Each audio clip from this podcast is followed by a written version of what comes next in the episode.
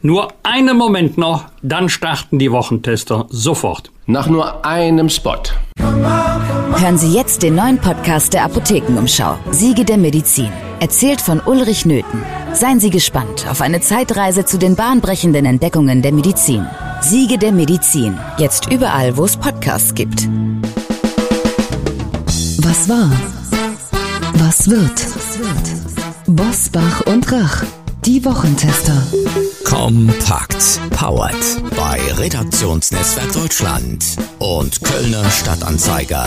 Und hier sind die Wochentester. Wolfgang Bosbach und Christian Rach. Es ist ein Junge, titelte die Taz. Montag, 27. September 2021. Deutschland hat gewählt, aber wir haben noch lange keinen Kanzler. Dass es ein Kanzler wird, das steht wohl fest. Hallo und herzlich willkommen zu unserem Wochentester Wahlabrechnung mit Christian Rach aus Hamburg. Und mit Wolfgang Bosbach aus Bergisch Gladbach. Heute zum letzten Mal um 17 Uhr mit aktuellen Zahlen und klaren Standpunkten. Und diesen klaren Standpunkt hören Sie auch heute natürlich von mir, den klaren Standpunkt zum Wahlausgang. Hallo, hier ist Hans-Ulrich Jörges aus Berlin, wo es ja gestern zuging wie in einer Bananenrepublik. Wochentester Wahlabrechnung. Heute mit der Frage: Kanzlermacher Grün und Gelb. Bringt Jamaika Olaf Scholz um den Wahlsieg? Und auch in unserer Wahlabrechnung an unserer Seite ist unser Redaktionsleiter Jochen Maas mit den aktuellen Themen des Tages. Hallo aus Köln auch von mir zur Wochentester Wahlabrechnung. Und Abrechnung, das ist ein gutes Stichwort. Denn bevor wir leidenschaftlich in die Debatte einsteigen, wer denn nun der nächste Kanzler wird oder die nächste Koalition bilden wird, wird bei unserer Wochentester Wahlwette abgerechnet. Bis auf eine Stelle hinter dem Komma habt ihr den Wahlausgang getippt und das ist das Ergebnis. Christian Rach und Hans-Ulrich Jörges haben den Wahlgewinner SPD richtig auf Platz 1 gesehen. Christian war mit 24,7 Prozent am dichtesten am Endergebnis von 25,7 Prozent. Die zweitplatzierte Union hat Christian mit 24,2 Prozent ebenfalls am besten getippt, denn tatsächlich ist die Union bei 24,1 Prozent gelandet. Richtig lag ihr alle drei mit Platz 3 der Grünen, also vor der FDP, auch wenn ihr mit 15,3 bis 16,6 Prozent doch deutlich über dem realen Ergebnis der Grünen von 14,8 Prozent gelegen habt. Der heimliche FDP-Insider ist Wolfgang Bosbach. Er lag mit seinem Tipp 12,2 Prozent für die FDP am dichtesten am tatsächlichen FDP-Ergebnis von 11,5 Prozent. Bei der AfD lag ihr mit rund 10 Prozent alle drei relativ dicht an den tatsächlichen 10,3 Prozent. Und unser linken Insider ist Hans-Ulrich Jörges. Er hat die Linke bei 5,2 Prozent gesehen, knapp über der 5 Prozent Marke und lag damit sehr nah am Wahlergebnis von 4,9 Prozent. Halten wir fest, Achtungserfolge für Wolfgang Bosbach und Hans-Ulrich Jörges durch Insiderwissen für kleinere Parteien, aber die besten Tipps für Platz 1 und 2 zählen. Und hier ist der Gewinner. Unser Politik-Champion Christian Rach. Glückwunsch! Ja, ja, ja, aber ich kriege ja eigentlich. Glückwunsch, Christian. Danke, ich kriege ja eigentlich. Wir freuen uns, wir freuen uns auf das Dinner, zu dem wir jetzt eingeladen werden. Ja, ja, das zahlt ja der Wochentester Wahlleiter. Ja, das nehme ich schon an. Ja, ja natürlich. es gibt eine Runde Kölsch vom Kölner Stadtanzeiger. Ja, ich weiß nicht, ob man sich auf diesen Titel äh, bei diesen Ergebnissen wirklich was einbilden kann. Es wird eine spannende Zeit vor uns liegen. Also auf jeden Fall steht fest, wenn ich in meinem Leben einmal Lotto spielen sollte, dann darf sich Christian die Zahlen aussuchen. Sehr gut. Ich mag solche Tipps gar nicht, weil man dabei immer die, das war ja in diesem Fall auch so, du äh, läufst das Risiko, den letzten Zwing zu verpassen. Du hättest gern noch mal irgendwie 0,2, 0,3 hin oder her geschoben, das geht nicht mehr. Aber ist jetzt drauf gepfiffen, ja. Der Christian hat gewonnen, der hatte ja die Chance auch nicht und hat trotzdem gewonnen. Und deshalb Tusch und Glückwunsch. Punkt und aus. Danke, danke. Ja, Das sehe ich auch so. Ihr habt ja alle drei am Donnerstag quasi wie ein Briefwähler eure Stimmen abgegeben. Von daher nochmal herzlichen ja. Glückwunsch an dieser Stelle. Jetzt gucken wir nach vorn, was wir denn mit diesem Wahlergebnis machen. Die Wochentester Wahlabrechnung an diesem Montag, den 27. September, startet gleich nach nur einem Spot. Wir bedanken uns bei unserem Werbepartner Bookbeat für die freundliche Unterstützung unseres Wahlcountdowns. Bookbeat ist die Hörbuch-Flatrate in Deutschland mit Zugang zu mehr als 300.000 Büchern direkt auf Ihrem Smartphone, Tablet oder Notebook. Mit Bookbeat können Sie so viele Hörbücher im Monat hören, wie Sie möchten und für jeden ist etwas Spannendes dabei. Zur Bundestagswahl hat Bookbeat eine besondere Liste mit aktuellen Titeln angelegt. Diese finden Sie in den Show Notes verlinkt. Und natürlich finden Sie bei Bookbeat auch die spannendsten Hörbücher unserer Wochentester-Gäste. Die erdrückte Freiheit, wie ein Virus unseren Rechtsstaat aushebelt. Zum Beispiel ein Buch vom Wochentester Stammgast kann man schon sagen, Wolfgang Kubicki. Also der ist immer ein Garant für starke Debatten bei uns im Podcast. Deshalb bereiten Sie sich gerne mit seinen Büchern auf das nächste Streitgespräch vor. Wolfgang Kubicki natürlich auch bei Bookbeat. Unter bookbeat.de slash Wochentester erhalten Sie einen Gratismonat Bookbeat Premium und können die Hörbuch Flatrate auf die Probe stellen. Ein Monat Bookbeat Premium gratis, exklusiv für Wochentester Hörerinnen und Hörer. Sichern Sie sich unser Angebot im Internet unter bookbeat.de slash Wochentester. Oder nutzen Sie einfach den Rabattcode Wochentester. Alles kleingeschrieben, gute Unterhaltung mit Bookbeat der Hörbuch Flatrate. Klartext, Klartext. Wolfgang Bosbach und Christian Rach sind die Wochentester. Tester, Tester. Auch wenn Olaf Scholz am Ende die Nase leicht vor Armin Laschet hatte, nämlich genau mit 1,6 Prozentpunkten. Die wahren Gewinner dieser Wahl sind die Grünen und die FDP. Denn rechnerisch reicht es entweder für eine Ampel aus Grünen und FDP mit der SPD oder für eine Jamaika-Koalition aus Grünen und FDP mit der Union. Eine große Koalition haben beide großen Parteien ja ausgeschlossen. Frage an euch, werden jetzt FDP und Grüne unter sich ausmachen, wer neuer Bundeskanzler wird? Naja, die machen nicht unter sich das aus, sondern die müssen miteinander sprechen. Es ist, glaube ich, nicht so, dass die beide jubilieren. Die Grünen sind ja mit ihrem Anspruch, ebenfalls einen Kanzlerkandidat hinzustellen, grandios gescheitert, obwohl sie die größten Zugewinne haben. Und ich finde es im Prinzip sehr löblich, dass die beiden ja auch in der Elefantenrunde da angekündigt haben, dass sie unabhängig der Gespräche mit CDU, CSU und SPD untereinander natürlich Kontakt aufnehmen wollen und zuerst einmal untereinander sich abklopfen, wo gibt es Gemeinsamkeiten und wo kann man Kompromisse machen, ohne die eigene Wählerschaft wirklich vom Kopf zu hauen, weil die beiden haben sich ja am meisten behagt in dem Wahlkampf.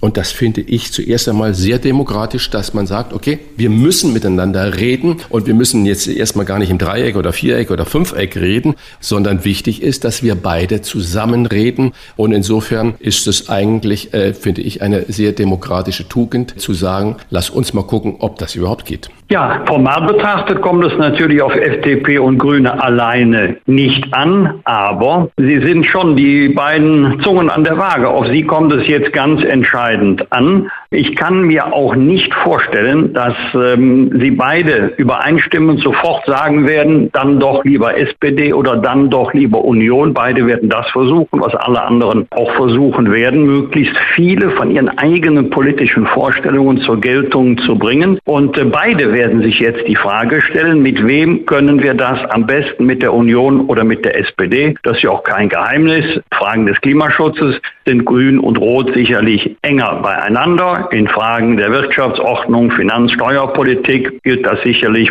unter anderem Vorzeichen für Union und FDP. Deshalb ist es vernünftig, auch für mich verständlich, dass sich zunächst einmal die beiden unterhalten werden. Ich glaube, was wir hier jetzt erleben werden, ist ein Ergebnis der gescheiterten Jamaika-Verhandlungen unter Führung von Angela Merkel. Die hatte ja ähm, diese Verhandlungen an die Wand gefahren. Wir erinnern uns, da ist ja über endlose Tabellen von, von Einzelpunkten verhandelt worden und zwar wochenlang. Das waren nach meiner Erinnerung ein paar hundert Verhandlungspunkte. Völliger Irrsinn. Die FDP hat dabei subjektiv der Erfahrung gemacht, dass Angela Merkel alles getan hat, um die Grünen zu gewinnen und die FDP sozusagen daneben mit, mit einem Arm vom Sessel gestoßen hat.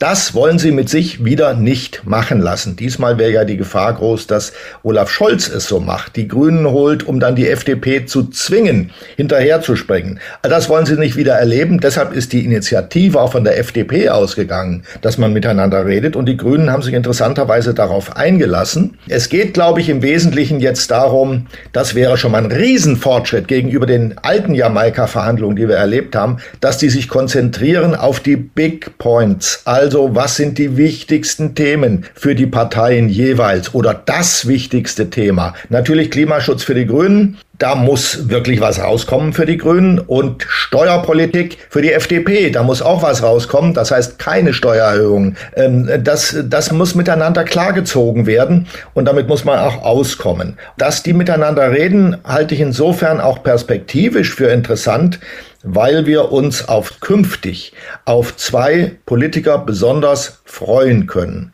die eine besondere Rolle spielen. Das sind Robert Habeck und Christian Lindner.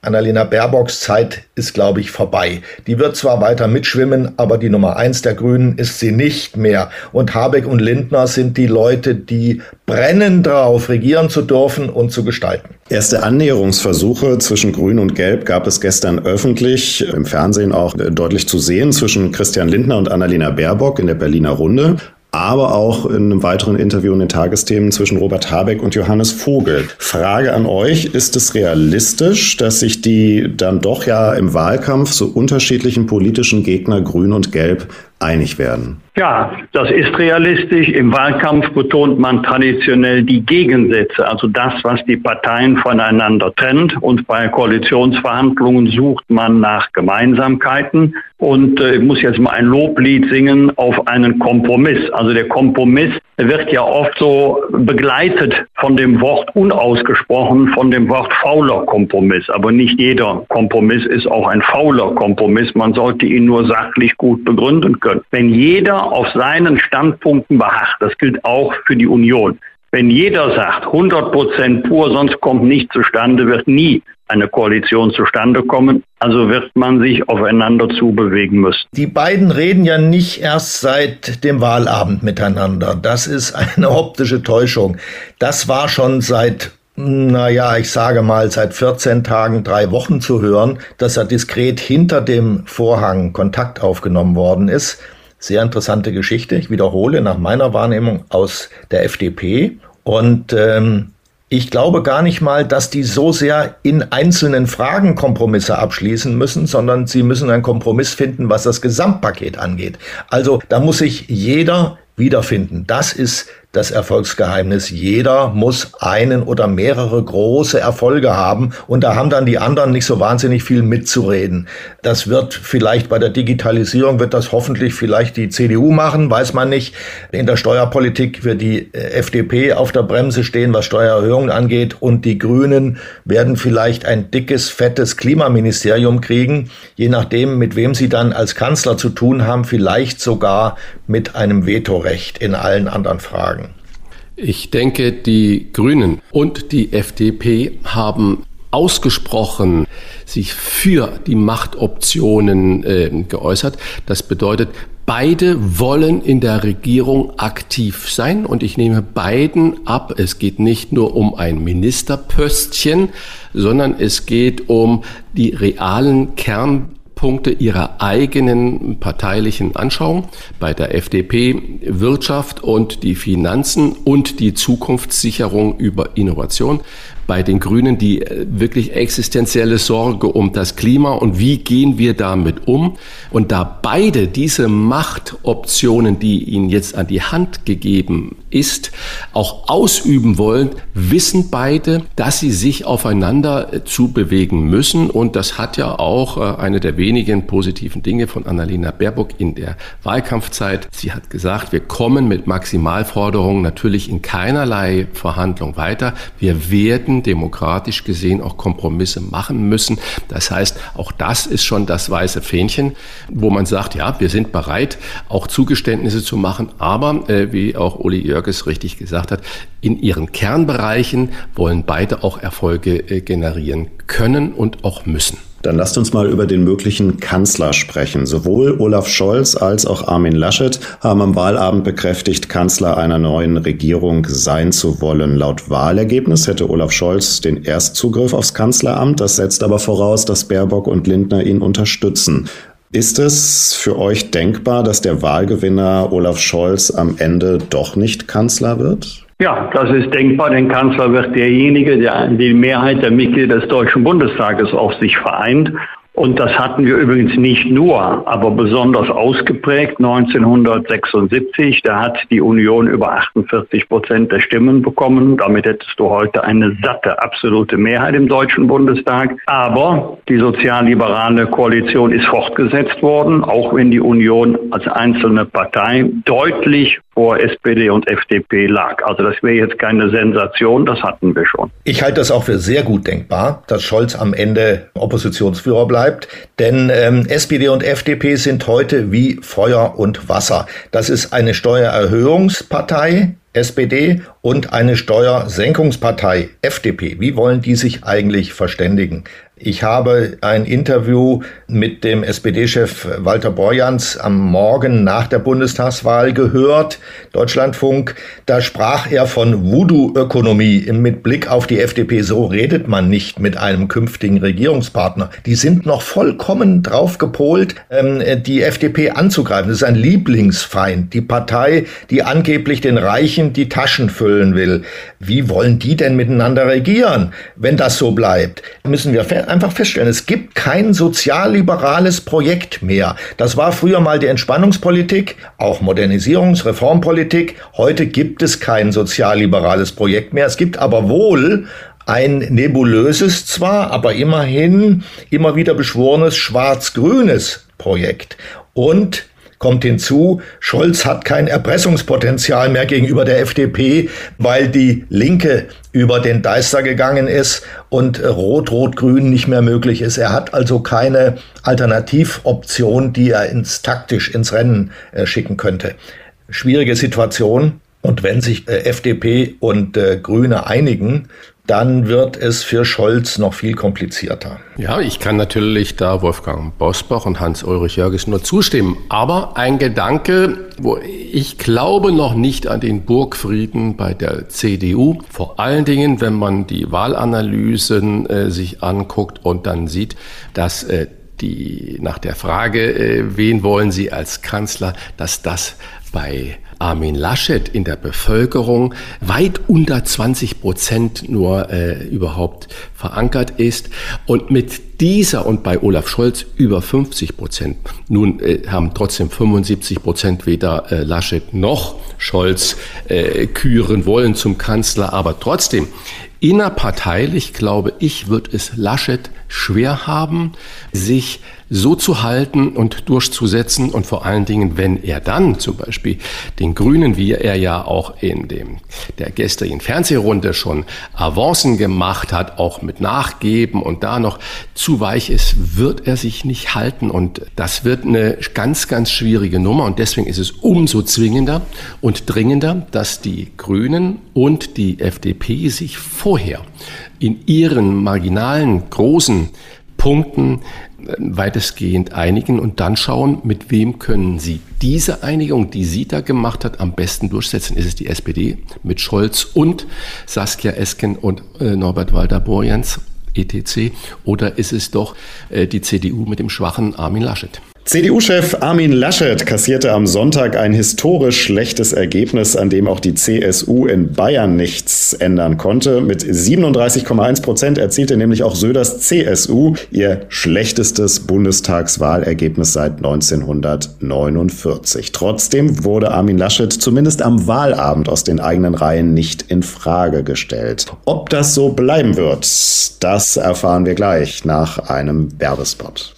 Wir bedanken uns bei unserem Werbepartner Wright für die freundliche Unterstützung. Spare Steuern, reinvestiere mehr, baue schneller Vermögen auf und lebe länger davon. Das ist das Versprechen von Wright, der professionellen Vermögensstrukturierung für jeden. Wright gründet Ihre vermögensverwaltende GmbH für Sie. Und die lohnt sich bereits ab einem hohen fünfstelligen Vermögen. Mit auf Kapitalvermögen spezialisierten Steuerberatern in Deutschland erledigt Wright die gesamte Buchhaltung und steuerliche Administration. Einsehbar online über die Wright-Plattform und mit persönlichem Kontakt. Als Teil der Verwaltung, aber auch als einzelnes Produkt bietet Wright zum Beispiel eine automatisierte Wertpapierverbuchung zu transparenten Festpreisen.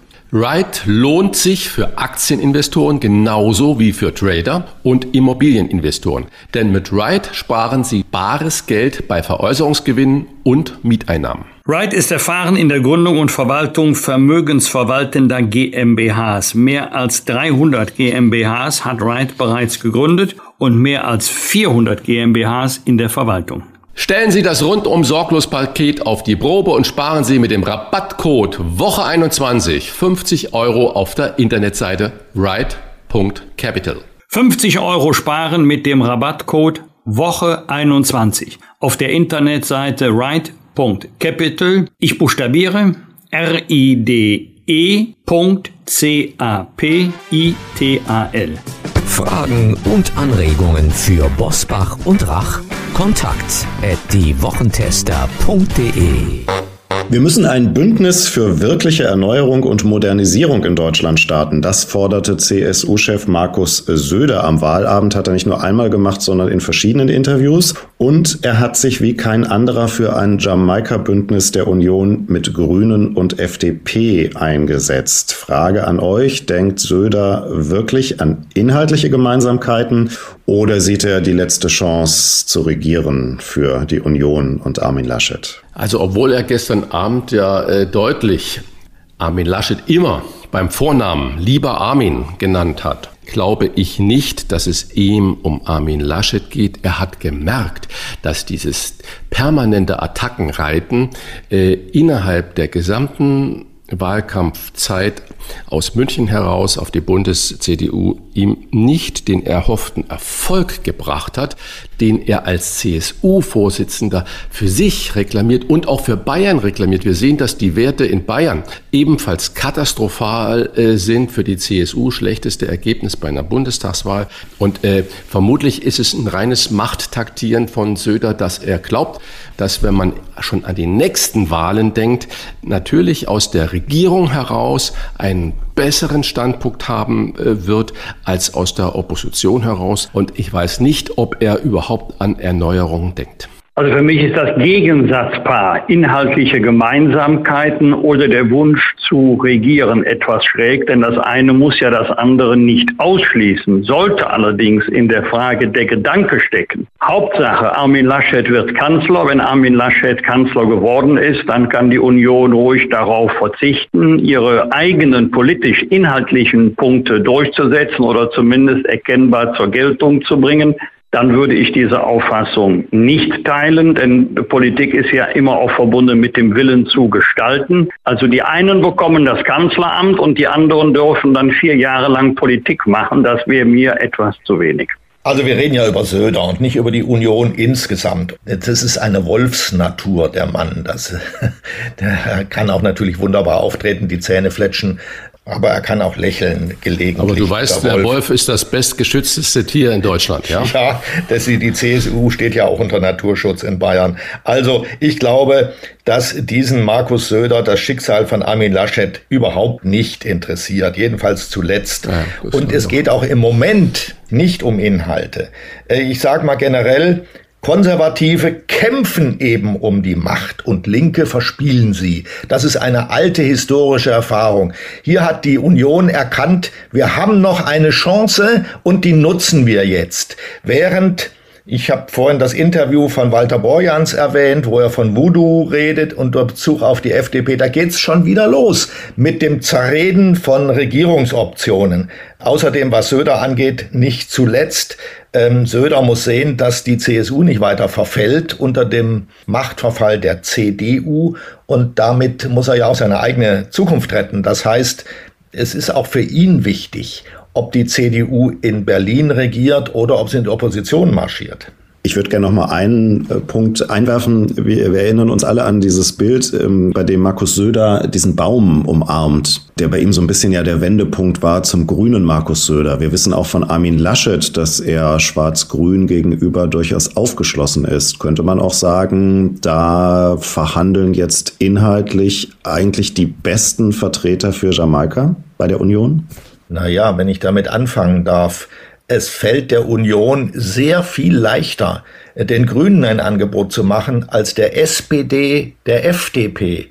Die äh, Union hat im Prinzip begriffen, auch wenn sie nicht die richtigen Instrumente hat, dass sie hier richtig was bewegen muss im Bereich Klimaschutz. Und da kann sie, da könnte sie dankbar für sein, dass sie die Grünen hat, die das übernehmen in irgendeinem riesigen ähm, Klimaschutzministerium ähm, dann kann man davon reden, das ist ein Erneuerungsprojekt, weil der Klimaschutz auch der, der Entwicklung von neuen Produkten und der Exportindustrie und so weiter dient. Also das geht gut zusammen, schwarz-grünes Projekt. Während die, die SPD, was will die eigentlich der FDP anbieten? Das ist mir nach wie vor rätselhaft und sie gehen ja auch dumm mit ihr um bisher.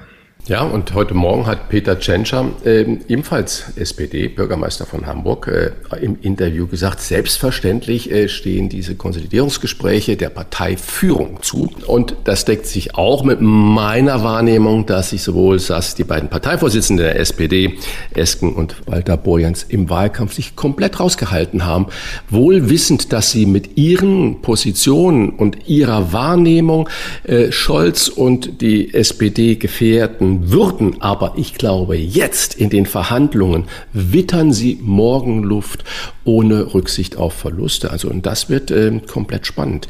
Sehr wie sich richtig. Olaf Scholz ähm, da behaupten kann oder wie lange er sich behaupten kann. Sie klettern wieder auf die Bühne. Genau. Ähm, das sieht man schon. Das wird komplizierter für ihn. Frage an Sie, Herr Bosbach. Ist Armin Laschet so geschwächt, dass er den Grünen möglicherweise mehr Zugeständnisse in Verhandlungen machen kann, als das Olaf Scholz kann? Ich würde das Wort kann streichen durch möglicherweise sogar muss. Ich gehöre ja nicht zu denen, die das Ergebnis, äh, ein wirklich trauriges Resultat, schönreden, relativieren. Eine vernünftige Politik beginnt mit der Betrachtung der Wirklichkeit das schlechteste Ergebnis, was die Union jemals erzielt hat. Wir werden uns die Wählerwanderungen ansehen müssen. Wir werden die Motive erforschen müssen. Warum hat die Union in einem solchen Ausmaß Vertrauen verloren? Das stärkt natürlich die Verhandlungsposition in Koalitionsverhandlungen nicht. Aber füge auch hinzu, meiner Erfahrung nach, stimmt es menschlich, zwischenmenschlich, hat man Vertrauen zueinander, dann kommen Koalitionen zustande. Fehlt es an diesem Vertrauen, dann scheitern die Gespräche. Die Ausgangslage für die Ampel und Jamaika scheint klar. FDP-Chef Christian Lindner bevorzugt ein Bündnis mit der Union. Das hat er gestern Abend auch nochmal wiederholt. Grünen Spitzenkandidatin Annalena Baerbock hat sich in den vergangenen Wochen des Wahlkampfes klar für Rot-Grün ausgesprochen. Auffällig war aber am Wahlabend, dass Baerbock und auch Robert Habeck sich ähm, gar nicht so klar für Olaf Scholz ausgesprochen haben, wie man das auf Basis des Wahlkampfes in der letzten Phase vielleicht hätte vermuten können.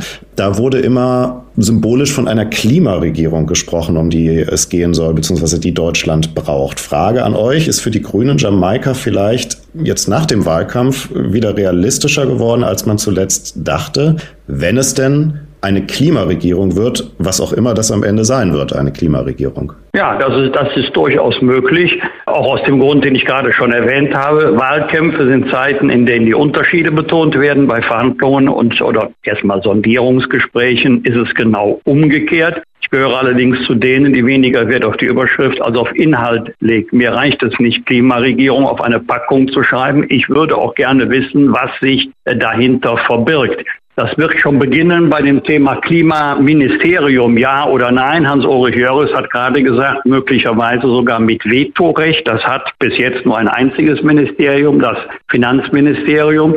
Da gibt es Argumente dafür, es gibt allerdings Argumente dagegen. Ein Argument wäre zum Beispiel, sollte es nicht eine Querschnittsaufgabe für alle Ressorts sein, also das werden noch spannende Monate. Das wird nicht so schnell gehen, wie sich das die Beteiligten vorstellen. Ich stimme beiden Vorrednern zu, will nur noch eins ergänzen. Ich habe vorhin schon angesprochen, dass nach meiner Wahrnehmung die Macht bei den Grünen jetzt von Baerbock zu Habeck wandert. Äh, Baerbock hat äh, dieses für die Grünen Erwartungen relativ schlechte Wahlergebnis zu verantworten. Baerbock hat sich auch schon während des Wahlkampfs eigentlich unnötig klar äh, für die SPD positioniert. Habeck sehe ich anders. Habeck kennt aus gemeinsamer Regierungszeit in Kiel äh, Wolfgang Kubicki gut. Ähm, äh, Kubicki ist der Brückenmann zu Habeck, jetzt von Lindner aus betrachtet. Und ich glaube, dass Habeck einer Jamaika-Koalition vorsondiert mit der FDP sehr viel offener gegenübersteht, als das äh, Baerbock in den vergangenen Wochen im Kopf war. Er ist der entscheidende Player. Und man kann sich auch vorstellen, jetzt mal ehrlich, wer glaubt denn, wenn wir das mal vorstellen, die handelnden Figuren, also Scholz, Esken, Walter Borjans, sind das Köpfe für eine Klimaregierung? Ich glaube nicht. Das sind Köpfe für Mindestlohn, Rentenzusatzvereinbarungen etc. Während ähm, ich Lindner und vor allem auch äh, Armin Laschet zugute halte, dass sie da offen genug sind, um zu sagen, das ist die Zukunftsfrage, da profitieren wir auch davon, lass ruhig mal die Grünen machen. Ja, auffallend ist natürlich im Wahlkampf gewesen, dass, wie auch beide richtig gesagt haben, sich die Grünen sehr der SPD angenähert haben, weil die SPD natürlich auf dem Gebiet äh, der sozialen Gerechtigkeit enger an den Grünen herankommt als die CDU, CSU. Aber genauso auffällig war, wenn ich es mal bildlich machen äh, sage, dass sich Laschet gestern Abend eigentlich schon das Hemd vom Leibe gerissen hat und Söder ein bisschen aufgeknöpft hat und gesagt hat, hier bin ich, liebe Grünen, liebe FDP, nimmt mich. Ich bin für alles bereit und wir müssen aufeinander zugehen und ich lasse auch von unseren Forderungen weg. Das ist so ein schönes Bild, das müssen wir mal im Moment festhalten. Laschet hat sich das Hemd aufgerissen und gerufen, nehmt mich. Herrlich. Ja. Jetzt, das war der, das erste Mal, dass Sex in diesen Podcast eingedrungen ist. Super. Naja, ich weiß gar nicht, ob ich das Bild sehen will. Ja. Aber ich, ich glaube, wenn man es wirklich so zulässt, dann war das schon so ein bisschen, äh, wenn ich es jetzt werten würde, sagen fast anbiedernd. Äh, Hauptsache, ich kann an der Macht bleiben und dafür würde er sich äh, jetzt mal ein weiteres sexistisches Bild fast nackig machen. Dann lass uns mal über den Sexiest Man in der Politik sprechen. Das war tatsächlich eine Umfrage aus der vergangenen Woche. Das ist nämlich Christian Lindner geworden. Ähm, wir wollen aber jetzt über Koalitionen eher sprechen. Würde denn Christian Lindner zur Not auch die Ampel mit der SPD eingehen, wenn Scholz mehr Zugeständnisse macht als Laschet? Das finde ich ist bei Lindner im Moment schwer einzuschätzen. Ich glaube, bei Lindner und der gesamten FDP äh, geht sofort das rote Licht an, wenn sie an die Nachgeordneten, also von Scholz aus gesehen, nachgeordneten Denken. Da ist ja auch noch Kevin Kühnert und da gibt es äh, noch so, so viel andere, die da mitreden wollen und die dann genau ihre Pfründe äh, da festlegen äh, würden.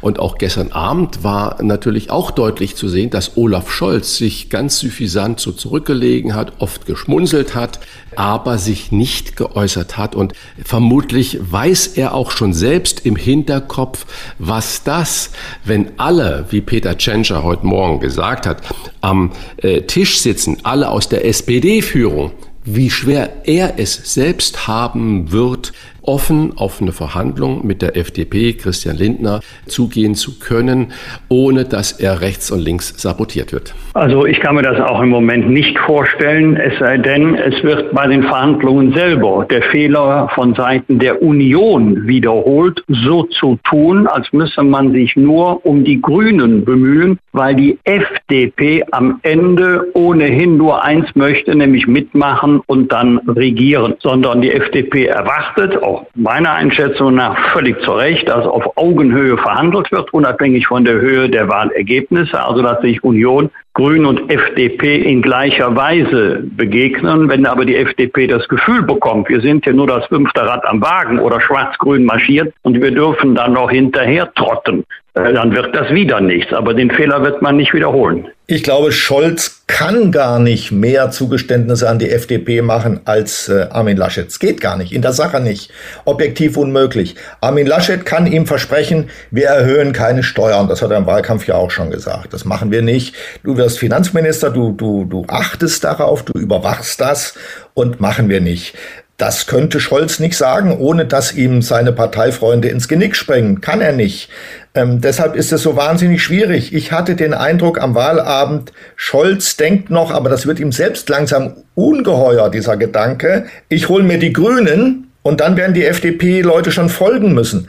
Das ist eine Fehlkalkulation. So geht das nicht. Einfach geht das nicht. So einfach sind auch die Grünen nicht zu holen und äh, die FDP als Wurmfortsatz zu behandeln, ohne dass er noch mit der Linken drohen kann, das geht nicht. Was auffällig war, selbst am Wahltag war Armin Laschet, versuch's mal politisch neutral zu sagen, ja, ja doch so ein bisschen auch da der Pechvogel. Schließlich ist er ja auch Mensch und nicht nur Politiker. Er verstolperte sich sogar noch auf den letzten Metern des Wahltages, indem er seinen Stimmzettel falsch herum in die Wahlurne warf, sodass seine beiden Stimmen für die CDU erkennbar waren. Das war jetzt nicht die Überraschung, dass er er mit beiden Stimmen CDU gewählt hat, aber dass der Zettel falsch gefaltet war, dann doch. Trotzdem muss man sagen, sägte ja am Wahlabend nach dem historisch schlechten Wahlergebnis der Union niemand öffentlich an seinem Stuhl als Parteichef. Heute, einen Tag danach, am Montag, gibt's die ersten Stimmen, die da kommen aus Sachsen zum Beispiel, von Michael Kretschmer, CDU-Ministerpräsident, der sagt, er sieht keinen Regierungsauftrag für die Union. Und Althusmann, Koalitionspartner in Niedersachsen, CDU, äh, der sagt mhm. auch, wir brauchen eine personelle Erneuerung. Ja. Ist das denn hilfreich, dass da jetzt die ersten CDU-Stimmen um die Ecke kommen, die eigentlich die Bemühungen möglicherweise um ein Jamaika-Bündnis torpedieren, so zum Beispiel wie Michael Kretschmer? Also ich glaube nicht, dass es der Wunsch von Michael Kretschmer ist, ein äh, Parteienbündnis unter der Überschrift oder der Flagge Jamaika zu torpedieren. Ich glaube eher, dass es sein Wunsch ist, aus diesem desaströsen Wahlergebnis Konsequenzen zu ziehen, persönlich und politisch inhaltlich. Ich muss sagen, für den Jubel auf der CDU-Wahlparty habe ich auch nur begrenztes Verständnis. Also höflichen Applaus, okay, schon für den wirklich beeindruckenden Einsatz im Wahlkampf. Aber damit kann man doch nicht zufrieden sein dann kann man doch nicht einfach sagen, immer weiter, immer weiter. Nächstes Jahr wird in Nordrhein-Westfalen gewählt. Und trotzdem, ich kenne die Partei gut, die Revolution wird ausbleiben. Warum? Das Präsidium, Bundesvorstand, die haben doch Armin Laschet durchgedrückt. Die werden doch jetzt nicht sagen, oh, das war ein Fehler, wir hätten doch besser Markus Söder genommen, sondern sie werden bei ihrer Haltung bleiben, alles richtig gemacht. Allerdings, die Wählerinnen und Wähler haben die Brillanz unserer Überlegungen nicht erkannt. Die Fraktion, die besteht ja jetzt aus denjenigen, die gewählt oder wiedergewählt worden sind. Die, die ihr Mandat verloren haben, sind ja schon in wenigen Wochen nicht mehr dabei. Und die, die das Mandat errungen haben, äh, werden jetzt mit Sicherheit nicht aus Richtung Fraktion die Revolution anzetteln, aber ich kann mir schon vorstellen, dass wenn jetzt noch mal ein paar Tage ins Land gehen, sich immer mehr melden werden und sagen oder fragen, hört mal Leute, soll das jetzt einfach so weitergehen oder ziehen wir daraus Konsequenzen? Eine wichtige Frage wäre ja schon, wer soll Fraktionsvorsitzender werden? Naja, solange, ich will es mal klar sagen, solange Armin Laschet und die Union um das Kanzleramt verhandeln, wäre es einfach saublöd, ihn auszuwechseln oder vom Pferd zu stoßen. Wenn man eine Attacke reitet, erschießt man nicht das Pferd unter sich. Ähm, auch wenn es mir schwerfällt, Armin Laschet als schnelles Pferd zu sehen. Aber es ist so. Solange er noch im Spiel ist, ist er sicher. Das hat ihm auch Söder klar gemacht. Wenn er, sobald er nicht mehr im Spiel ist, die Sondierung vergeigt und alleine dasteht und die SPD triumphiert mit den anderen gemeinsam, dann ist er erledigt. Und der, der Sachse Kretschmann, das muss man klar sagen, ist natürlich in einer besonderen Weise verzweifelt, weil in Sachsen die AfD mit weitem Abstand die stärkste Partei geworden ist und die CDU richtig böse abgestürzt ist. Laschet zieht eben im Osten gar nicht, in Thüringen auch nicht. Die ostdeutschen CDU-Politiker sehen den also mit anderen Augen, verstehe ich gut. Wie ich überhaupt sage, darüber redet ja kein Mensch, was überhaupt der Osten verlangt und was der brauchen würde, ist ja ein rein westdeutscher Wahlkampf. Nochmal zurück zur Frage Sturz von Laschet. Der ist im Moment sicher, solange er Chancen hat, Kanzler zu werden. Ja, dem ist eigentlich gar nichts weiterhin äh, zuzufügen. Es sei denn, die CDU sagt, nee, wir müssen uns erneuern. Die Basis muckt auf und sagt, wir wollen das überhaupt nicht äh, und schon gar nicht, dass wir jetzt hier da äh, Liebkind spielen, nur um den alten Herren äh, die Regierung zu ermöglichen. Ich glaube nicht, dass es so weit kommt, aber wenn die CDU in die Opposition geht, wird das schneller passieren, als alle glauben. Lasst uns noch mal ein bisschen in die Wahlanalyse, in die Zahlen schauen. Die Union hat fast eine Million Wählerinnen und Wähler an die SPD verloren und die Union lag sogar bei der Generation 60 plus hinter der SPD und bei den Erstwählern abgeschlagen hinter FDP, Grünen und SPD. Was hat die Union falsch gemacht? Mal ganz um, nicht gleich, um nicht gleich wieder mit Armin Laschet zu beginnen, beginne ich mal mit der Partei. Die äh, CDU-Zentrale hier in Berlin, das hat man in Armin Laschets Umfeld sehr klar gesehen und auch intern benannt. Diese CDU-Zentrale ist ein Trümmerhaufen. Der Generalsekretär ist eine Fehlbesetzung. Aus dieser CDU-Zentrale ist keine Wahlkampagne gekommen, keine einzige erkennbare Linie. Ähm, die Wahlplakate, die geklebt worden sind, sind grauenhaft. Da haben die Mindestvoraussetzungen für einen erfolgreichen Wahlkampf gefehlt. Und was jetzt Laschet angeht, er war halt einfach der falsche Kandidat. Markus Söder wäre das nicht passiert, aber da ist die Union nach dem Motto verfahren, dem Angler schmeckt der Wurm, auf die Fische kommt's nicht an. Und das ist eben eine Haltung, die grundverkehrt ist. Ähm, das darf man sich nie wieder erlauben. Man darf auch nie wieder sagen, Umfragen sind Momentaufnahmen. Ja, die sind ja immer schlechter geworden, diese Momentaufnahmen. Laschet hat immer weiter verloren und natürlich gab es irgendwann mal einen Point of No Return. Da konnte man nicht mehr umsatteln, aber vorher konnte man das gut. Und das ist einfach ein Zeichen dafür, wie abgehoben Parteiführungen sind. Wenn es sie überhaupt nicht interessiert, was das Volk denkt, dann verliert man auch zu Recht Wahlen. Ich glaube, dass wir nicht vergessen dürfen, dass die CDU mit unterschiedlichen Koalitionspartnern 16 Jahre lang die Geschicke des Landes bestimmt haben. Und wenn man dann als Storytelling hat, wir brauchen den Aufbruch, wir brauchen den Neuanfang, wir müssen die Digitalisierung vorantreiben, wir müssen den Klimaschutz ernst nehmen und progressiv angehen, dann fragen sich die verehrte Wählergemeinschaft, ja, was habt ihr denn 16 Jahre lang gemacht? Und das ist also unabhängig der äh, Person von Armin Laschet. Richtig ist, hätten die eine Person mit Strahlkraft an der Spitze gehabt, könnte man Inhalte oder Change oder Kurswechsel äh, viel offensiver verkaufen, als wenn jemand, äh, der eigentlich Repräsentant des alten Systems ist, äh, das weiterführt und dann verspricht, wir machen jetzt eine Richtungswechsel, wo auch immer die Richtung hingeht, weil das ist das größte Problem. Äh, es wurde nicht beschrieben, in welche Richtung die CDU sich weiterentwickeln möchte. Mir war es auch gerade in der Endphase des Wahlkampfes etwas zu viel dagegen, gegen Rot-Rot-Grün. Also, dass die Union dagegen ist, ist auch hinlänglich bekannt. Das kann man auch betonen. Aber mir hat gefehlt, wofür. Da hatten es die anderen Parteien leichter. Bei den Grünen war es immer das Thema Klimaschutz, bei der SPD war es immer das Thema soziale Gerechtigkeit, höherer Mindestlohn, niedrigerer Mieten. Bei der Union wurde es dann eher kompliziert. Und ähm, ja, das war im, im Grunde äh, das Oberziel, Markus Söder verhindern und Armin Laschet durchsetzen. Das war ja auch eine stundenlange Debatte im CSU-Bundesvorstand. Die Umfragen, übrigens nicht nur in der Partei, sondern auch in der Bevölkerung, waren ganz, ganz eindeutig pro Markus Söder. Und dann hat sich aber die Linie durchgesetzt. Es ist nicht so entscheidend, wen wir an die Spitze stellen. Am Ende wird das Publikum doch sein Kreuz bei CDU und CSU machen und das Ergebnis können wir jetzt bewundern. Die sonstigen Parteien versammeln mittlerweile fast neun Prozent der Stimmen und wer auch immer Kanzler wird am Ende, rund 75 Prozent der Wählerinnen und Wähler haben ihn nicht gewählt. Frage an euch, ein bisschen perspektivisch auch für die nächste Bundestagswahl. Müssen wir uns nach dieser Wahl endgültig lösen von Kanzlerduellen und Kanzlertriellen, weil wir in Wahrheit vier oder je nach Betrachtung, wenn wir die CSU dazu nehmen, fünf Parteien haben, die um die Regierung kämpfen, nämlich CDU, CSU und SPD, die etwas größeren auf der einen Seite und Grüne und FDP, die etwas mittleren, sage ich jetzt mal, auf der anderen Seite, was die Wahlergebnisse anbelangt? Gut, die Ausdifferenzierung in der Gesellschaft, andere würden sagen Fragmentierung, spiegelt sich jetzt eben auch wieder in einer viel bunteren Parteienlandschaft. Aber das wäre für mich jetzt kein Grund, auf Kanzlerduelle, Trielle zu verzichten.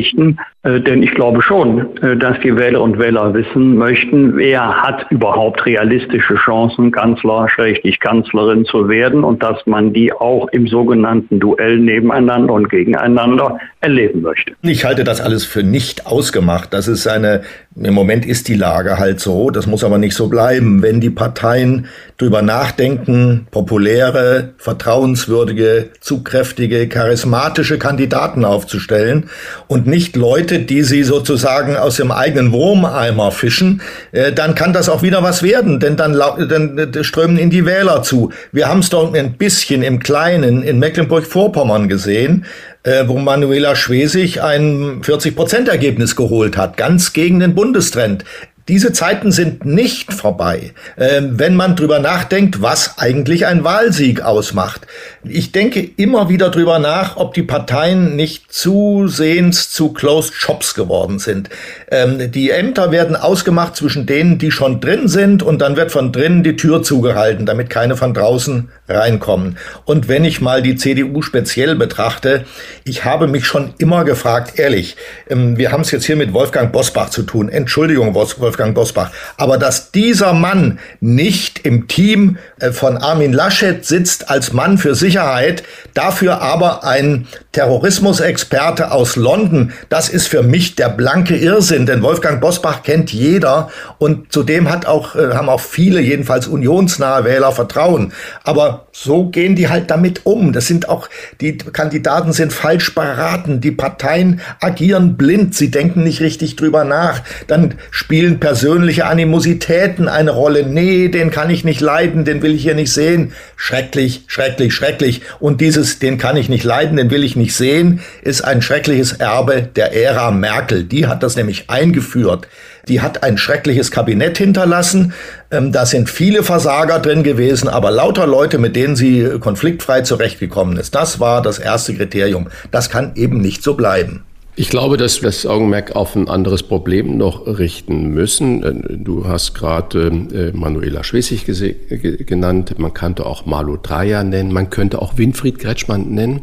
Das heißt Figuren, äh, Menschen, die von der Bevölkerung innerhalb ihres Landes, Bundeslandes so akzeptiert werden, wie sie sind, die als Landesfatti oder Mutti dastehen, die faszinieren und die bringen auch die Mehrheiten.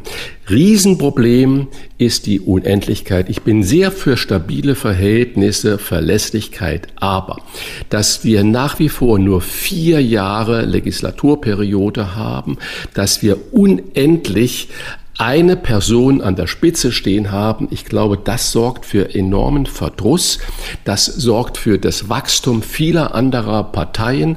Ähm, und da bin ich auf der Seite von Uli Jörges. Wir müssen zulassen, dass wir strahlende Personen haben. Gleichzeitig sollte man auch aufgrund dieser Tatsache, dass es immer mehr äh, zersplittert, die Legislaturperioden von mir aus auf fünf Jahre äh, erhöhen und der Mensch an der Spitze einer Regierung maximal zehn Jahre dort Sehr lassen, damit, damit sich das Personal und die handelnden Personen erneuern müssen und nicht nur können, sondern müssen, damit eben dort die fähigsten Menschen an der Spitze stehen, damit man eine wirkliche Veränderung auch durchsetzen kann. Und das geht nur über so eine Begrenzung. Applaus, Applaus, Applaus. Zwei Personalien, die im Wahlkampf für Aufmerksamkeit gesorgt haben und über die wir auch im Wochentester-Podcast gesprochen haben. Das eine, SPD-Gesundheitsexperte Karl Lauterbach, konnte seinen Köln-Leverkusener Wahlkreis haushoch gewinnen mit mehr als 45 Prozent der Stimmen.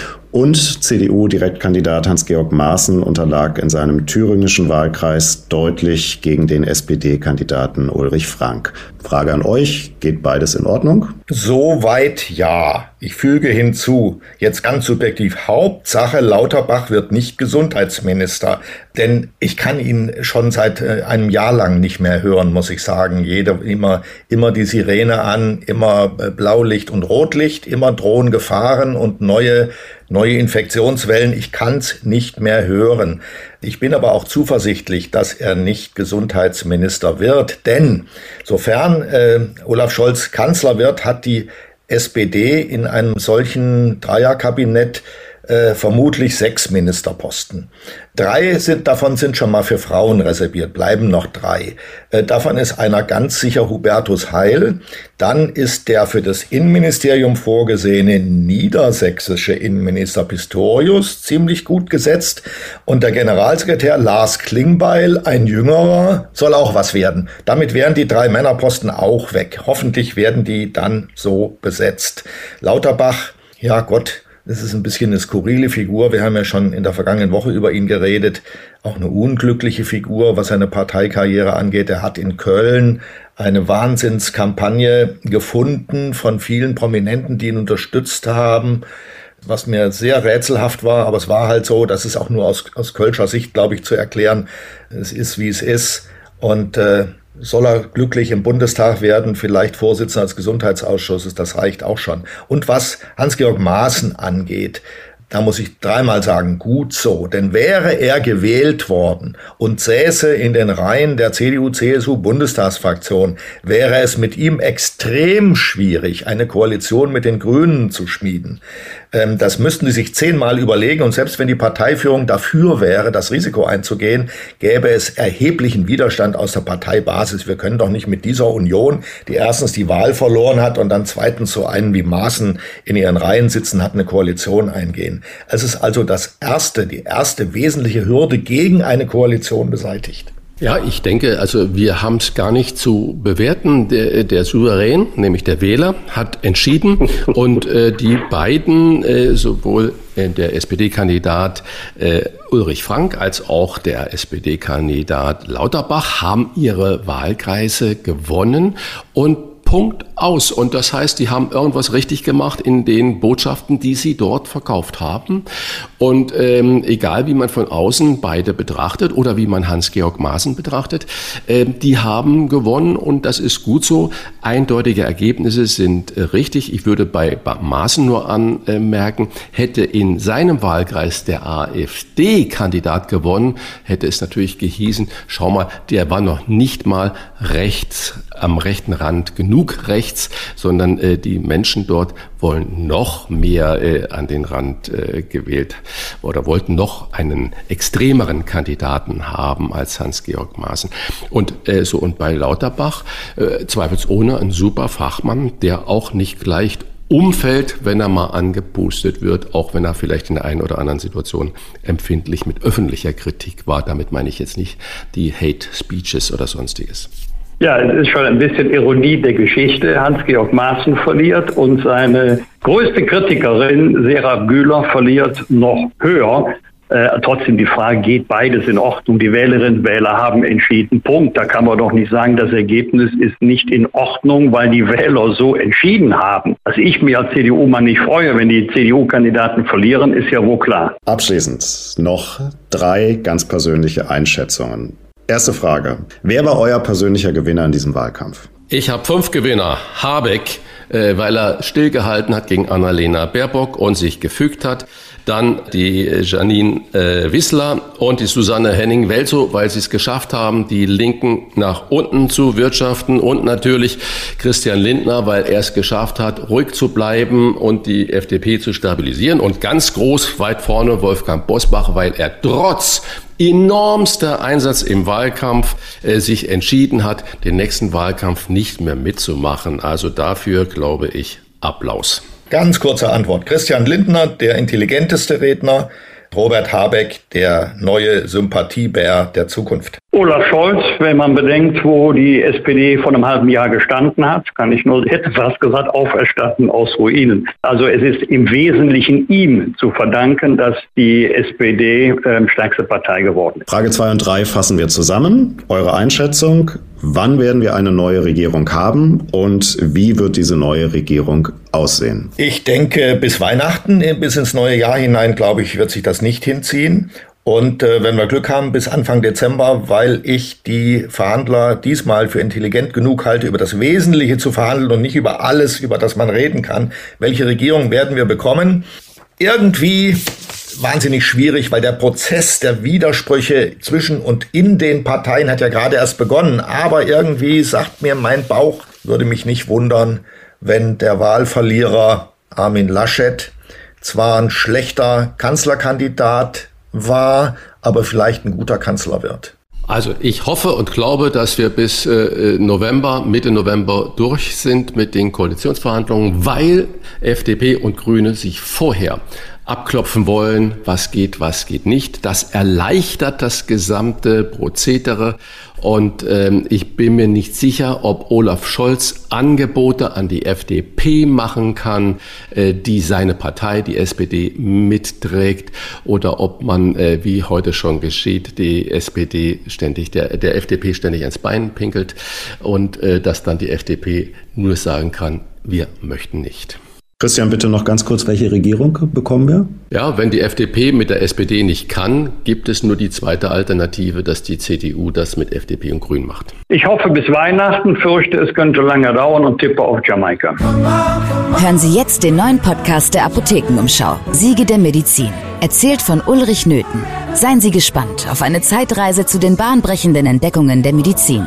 Siege der Medizin. Jetzt überall, wo es Podcasts gibt. Das waren die Wochentester Kompakt, die Wahlabrechnung mit Unterstützung vom Kölner Stadtanzeiger, dem Redaktionsnetzwerk Deutschland und Hans-Ulrich Jörges.